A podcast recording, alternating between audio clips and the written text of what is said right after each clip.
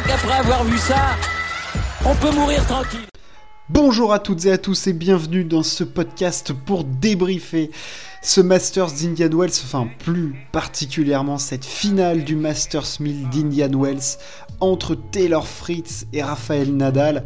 Euh, on s'attendait à un match, euh, comment dire autre que celui que, l'on a eu. Bon, il y a eu un petit combat dans, dans, le deuxième set, mais bon, on avait des incertitudes physiques au niveau de Taylor Fritz et c'est finalement sur Rafael Nadal qu'elles se sont portées. Euh, on avait vu hein, le Mallorquin euh, se plaindre au niveau du pectoral gauche euh, lors de son match face à Alcaraz. On l'a vu en tout cas se plaindre de la même blessure apparemment ou de la même gêne en tout cas. Hein. Il s'avère en tout cas après analyse, après d'après ses dires que c'est un problème respiratoire, comme une douleur, une aiguille qui le pique. Enfin bref. On va revenir là-dessus. Tout était, on avait pas mal d'interrogations du coup parce que Fritz était lui aussi, euh, s'était fait mal à la cheville, euh, droite euh, à la fin de son match face à Andrei Roublev et, donc il avait interrompu son son entraînement hyper rapidement après la finale, enfin avant la finale. Et donc bon bah on se disait euh, Nadal qui a eu un petit peu mal face à Alcaraz, euh, Taylor Fritz qui s'est explosé la cheville face à Roublev, c'est un peu le bal des, éclopés cette affaire. Et finalement, Taylor Fritz est allé chercher la victoire en 2-7 face à Rafael Nadal. L'histoire retiendra que l'homme qui a mis fin à l'incroyable série de l'Espagnol en ce début de saison 2022, c'est Taylor Fritz qui part à la même occasion eh ben, va chercher son premier titre en Masters 1000 dans un tournoi qui définitivement lui réussit hyper bien. Euh, premier titre en Masters 1000, c'est le plus grand titre de sa carrière, il atteint son meilleur classement, il, sera, il est 13e au classement ATP. Euh, enfin bref, c'est voilà, c'est l'explosion, ça y est, de Taylor Fritz, hein, lui qui avait été euh, numéro 1 mondial chez les juniors.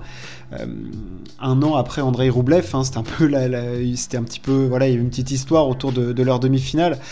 il a eu les nerfs extrêmement solides Taylor Fritz. c'est-à-dire que oui, bien sûr, on va parler de Rafael Nadal qui était clairement diminué pas en possession de ses moyens. On sait la difficulté qu'il y a à jouer un joueur blessé. C'est compliqué parce que tu sais pas est-ce qu'il a vraiment mal, est-ce qu'il a pas mal, euh, comment il va réagir, comment il va se déplacer. C'est extrêmement compliqué à gérer mentalement. Il a été d'une solidité à toute épreuve. Il a réussi à être dans sa bulle. Oui, il était stressé à certains moments pour euh, servir dans le premier set. Il a eu une balle de match.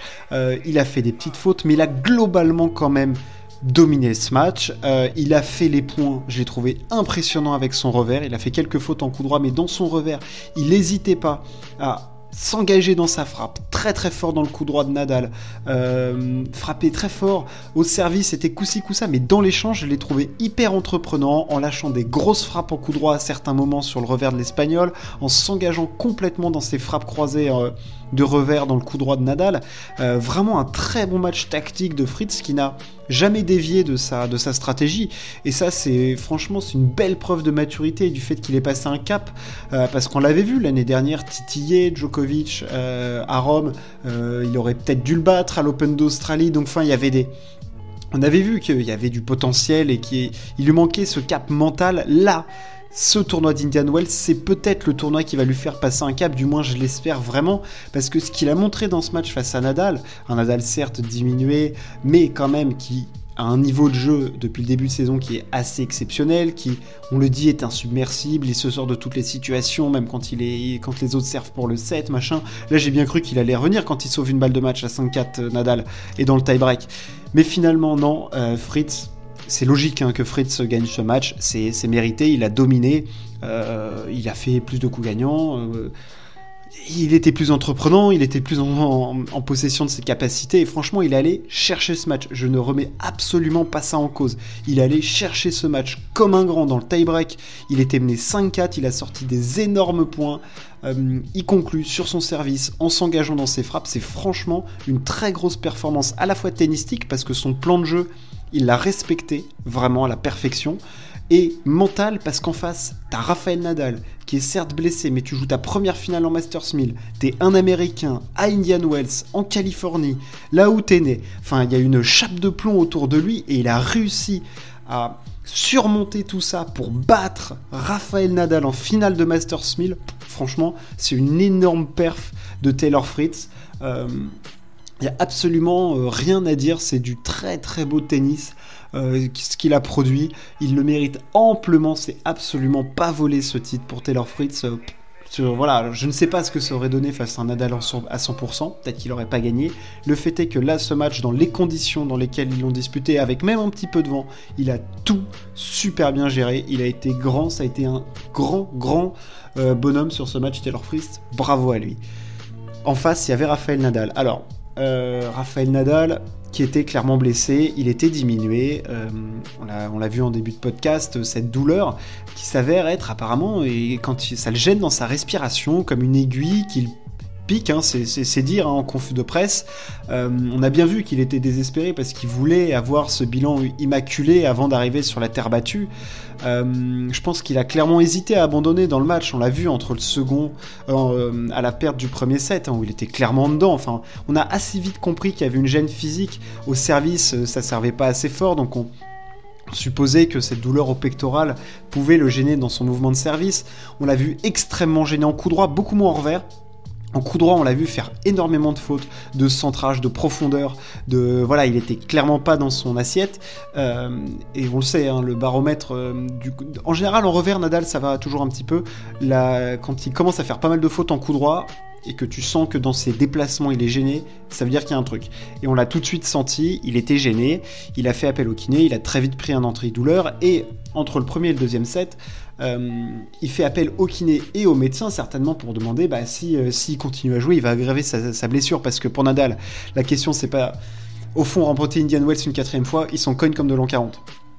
Il s'en cogne, oui et non, c'est-à-dire que oui, c'est un titre en plus, machin. Mais derrière, il y a la terre battue, sachant qu'il joue un tennis de feu depuis le début de saison, ce qu'il aurait jamais pu espérer. Que là, là où il a mal, c'est pas au pied, c'est un endroit, c'est un truc qu'il connaît pas. Et donc, évidemment que dans sa tête, on voyait qu'il n'était pas focus dans ce match, il était plus focus sur sa douleur. Il avait l'air d'avoir vraiment mal, parce que quand on le manipulait, il grimaçait de douleur. Et quand Nadal te dit j'ai mal, euh, toi, petit, petit être que tu es, tu as très très très mal parce que Nadal a une résistance à la douleur qui est absolument folle. Hein, il a joué avec euh, des, poignets en vrac, des genoux, je t'en parle même pas. Euh, le dos, le dos est explosé face à Wawrinka en finale de l'Open d'Australie. Ce mec n'abandonne pas parce que il a ce refus de perdre et aussi parce qu'il a le respect de son adversaire.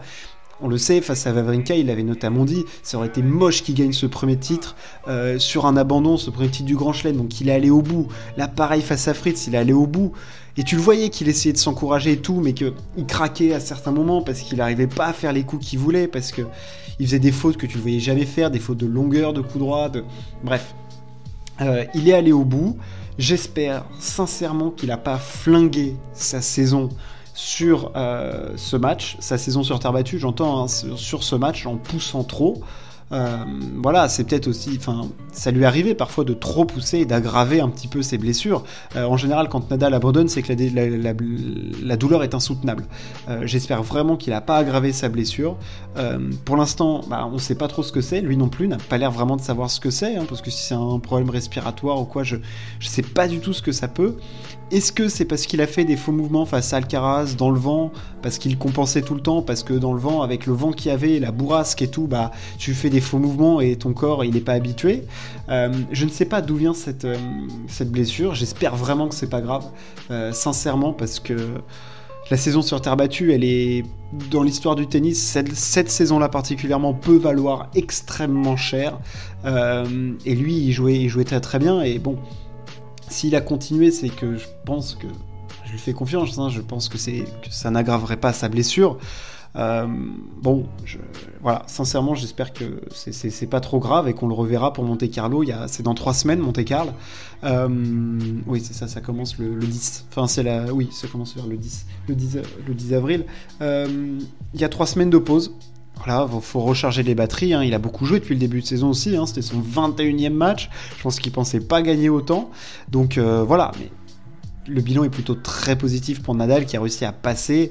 Dans cette finale, clairement, c'est difficile de l'analyser pour lui. Autant pour Fritz, on peut le faire parce qu'il était en pleine possession de ses moyens. Il allait chercher ce match. Analyser le match de Nadal comme tu analyses un match classique, bah, c'est infaisable, c'est-à-dire que oui, bah, il a, enfin si, tu l'analyses dans le fait qu'il a tout donné sur le terrain, il a tout laissé, euh, il a tout essayé, mais que c'est pas passé parce qu'il était peut-être, je sais pas, à 30, 30% de ses capacités euh, physiques. Donc euh, voilà, il, a essayé, ça a craqué. Je suis presque content que ça s'est fini en 2-7, que ça se soit fini en 2-7 et pas en 3, mais voilà, c'est entre guillemets, c'est une défaite qui la vraie question qu'on se pose, c'est pas ah pourquoi il a perdu, c'est est-ce est que c'est pas trop grave euh, sa blessure pour la suite de la saison.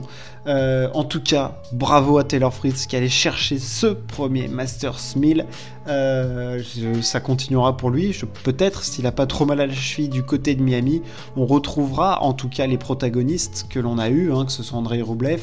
À voir, est-ce que Daniel Medvedev reprendra à nouveau la place de numéro 1 mondial qu'il a perdu au profit de Djokovic là après sa contre-performance du côté euh, de la Californie. On se retrouve en Floride pour Miami. Merci de m'avoir écouté. Ciao, à plus.